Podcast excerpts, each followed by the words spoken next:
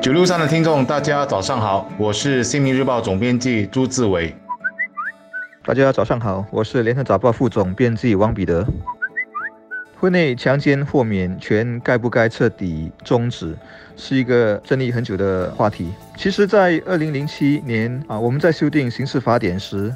豁免权已经收窄了。那些婚姻濒临破裂、夫妻已经分居或正在办理离婚手续，那么妻子是可以用这条法律控告丈夫强迫行房的。妻子如果已申请到人身保护令，那么如果丈夫强迫行房，也可以被控强奸。这次刑事法典再次检讨，委员会提议全面无条件的取消豁免权，对很多支持者来说是顺理成章的事。我想，我能够了解委员会的出发点，那就是要为社会中的弱势族群提供最为适当的法律框架方面的保护。正如内政部兼律政部长萨木根所说的，刑事法典已经有一百五十年历史了，有些法案对于目前的社会环境可能已经过时。然而，我相信所谓的废除婚内强奸的豁免，许多人看法就是要如何证明那是婚内强奸，它的定义是什么？只要涉及到使用暴力都算吗？需要评估暴力的力度吗？另外，则是如果通过后，这个法令会不会遭到利用？比如说，因某种因素对丈夫怀恨在心的妻子对丈夫进行诬告。全面无条件的意思是在正常的婚姻情况下，只要妻子不愿意，丈夫就不能逼迫，否则就当强奸论。当然，也包括对另一半的各种性虐待、性暴力行为等等。婚内强奸被认为是最普遍的性暴力形式。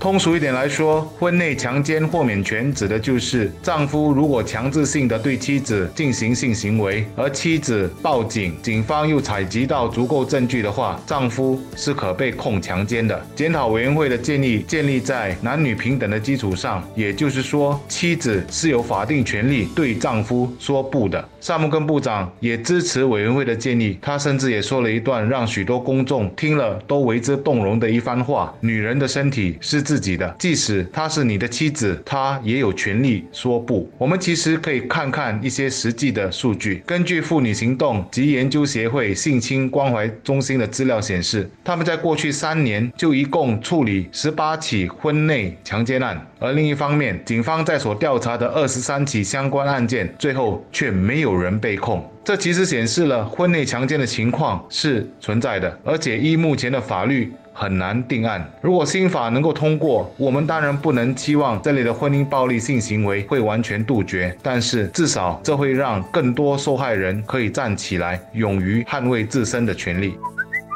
我们这里讲的是现代婚姻，彼此同意在法律和情义上给对方做出承诺，但这个承诺包括在不情愿下也有履行行房的义务吗？我们打个可能不是很恰当，但很生活化的比方。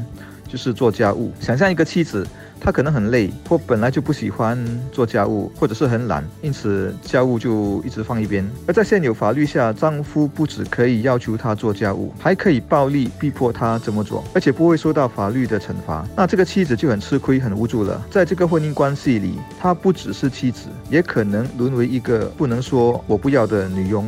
如果我们觉得这样的处境对妻子是不公平的，那么把做家务改成刑房，可以在自己不情愿时被强奸，那是不是更不公平呢？我不认为在几个主要的宗教中有支持丈夫可以强奸妻子的教义。委员会说他们征询了回教学者，答案是回教教育中也没有这个规定。在印度，据说调查显示有八成的男子说他们曾经强迫过妻子。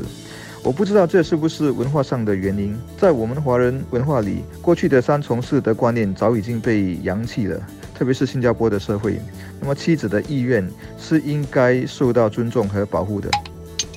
当然，废除婚内强奸豁免权所会带来的另一个议论就是，这会不会成为妻子诬告丈夫的工具？尤其是这有可能牵涉到利益分配的问题上时，在我们访问的两名律师，他们都认为这样的情况是有可能出现的。不过，他们也提出有利的看法，他们认为法庭绝对有能力去判断妻子是否真的遭到丈夫强奸，而且如果妻子提供的是假证据，妻子所要面对的法律制裁也是。很严重的。当然，这里先声明，对于婚内强奸的暴力和强制的使用部分，到底如何辨别并构成犯罪，这都需要等待日后揭晓。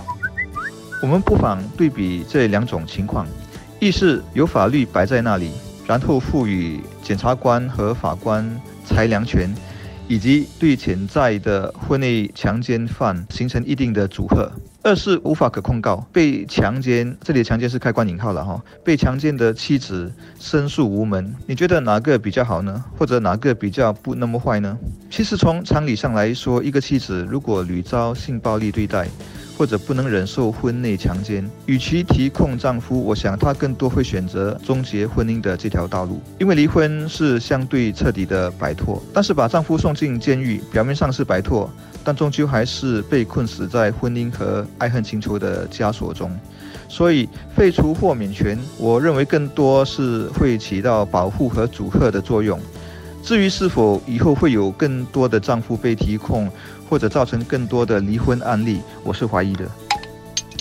整体而言，我认为这项建议是在往对的方向前进。法律的设立，除了是要惩罚犯人之外，更大的作用其实在于阻吓。每天处在新闻线上，我们其实最不愿意看到的就是家暴新闻。一些家暴也牵连到无辜的小孩子。法令的拟定和推行，如果能更有效的直接或间接帮助到有问题的家庭，我想它的作用就会很大了。